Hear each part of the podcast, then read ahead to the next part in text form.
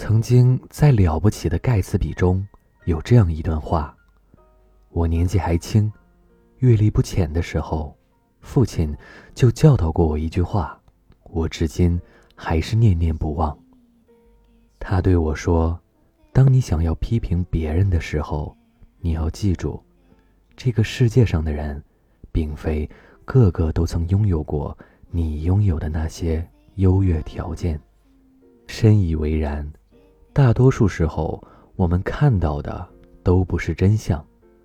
不知从何时开始，很多人习惯以自我的想法来猜测事物本身，殊不知很多事情你能看到的只是冰山一角，你所谓的真相也只不过是你以为的。有部电视剧就有这样一个催人泪下的情节。一位身材肥胖的大婶儿，在跑步机上疯狂的运动，仅仅只用了两个月，就瘦了二十公斤。但突然有一天，大婶儿心脏麻痹去世了。原因是她那天坚持的跑了三个多小时。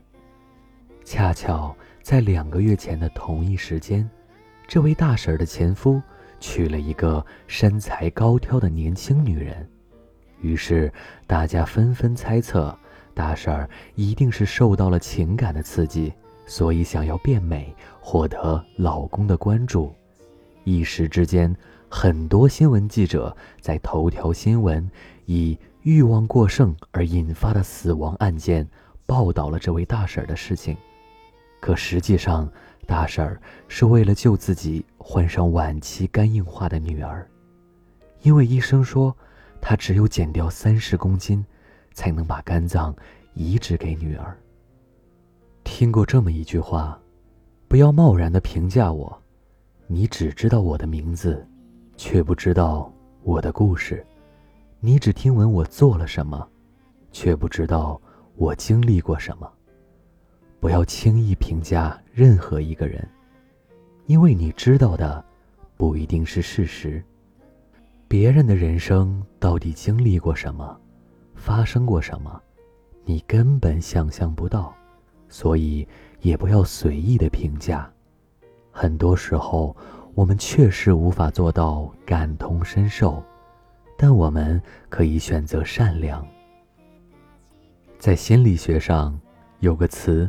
叫做投射效应，指人们常常出现一种错觉，习惯以自己内心所想、所见作为标准，以此来分析和判断他人，并认为对方也是这样，于是开始指责别人的眼界低、思维浅、见识少。可是啊，你又不是他，又怎知？他们的喜怒哀乐。微博上有一段话很火：我们生活在不同的世界，你生活在一艘豪华的大船上，船上什么都有，有一辈子喝不完的美酒，还有许多跟你一样幸运登船的人。而我抓着一块浮木，努力的飘啊飘，海浪一波一波的拍过来。怎么躲也躲不掉，随时都有被淹死的危险，还要担惊受怕有没有鲨鱼的经过。这个时候你还问我，为什么不抽空看看海上美丽的风景呢？这世上并不是所有人都过着一样的生活，也不是所有人一出生就有优越的环境。有人住高楼，有人住深沟，有人光万丈，有人一生锈。很多时候，不是因为他们不够努力，而是当前的他们根本就没有选择的权利。就像《银魂》里所说的，和含着金汤匙出生的少爷不同，有些人光是活着就已经拼尽全力了。可还总有人评价，那是因为你还不够努力，多大点事儿，吃亏是福。可那是因为有些事没有发生在你的身上。很喜欢尼采的一句话：“不乱评价别人，不轻易对别人下判断，不在人后说闲话，少去想别人的如何如何。”这就是好人的做法。没穷过，就不要说何不食肉糜；没经历过我的伤，就别劝我大度。不知我的苦，请别指责我的路。《礼记》有云：“君子约言，小人先言。”意思是说，君子说话小心谨慎，小人说话妄言妄语。别人的生活不去轻易评价好坏，因为那是别人的选择。不了解事情真相，尤其是自己没有亲身经历过的。不妄加评论。没发生的事情，不要自己幻想、臆造、揣测别人的人生，造谣别人的生活。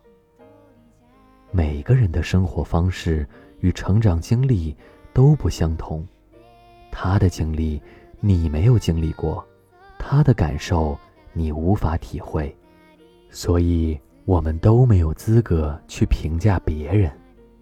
就像庄子所说：“子非鱼，焉知鱼之乐？”不了解他人，不要轻易的评论。孔子曾经通过言语、相貌、肢体语言等容易看到的表象，来评价自己的弟子宰予和子羽。可是，这二人后来的发展与他的推断截然相反。这位睿智的学者。不由得感叹道：“吾以言取人，失之宰予；以貌取人，失之子羽。”不了解的事情，不随便评价，是对他人的尊重，更是一种教养。有这么一句话：“如果你不了解，你就闭嘴，因为你永远不知道别人经历过什么；如果你了解，”那你就更应该闭嘴。你的一句恶意揣测，也许对当事人来说会造成无法磨灭的痛苦。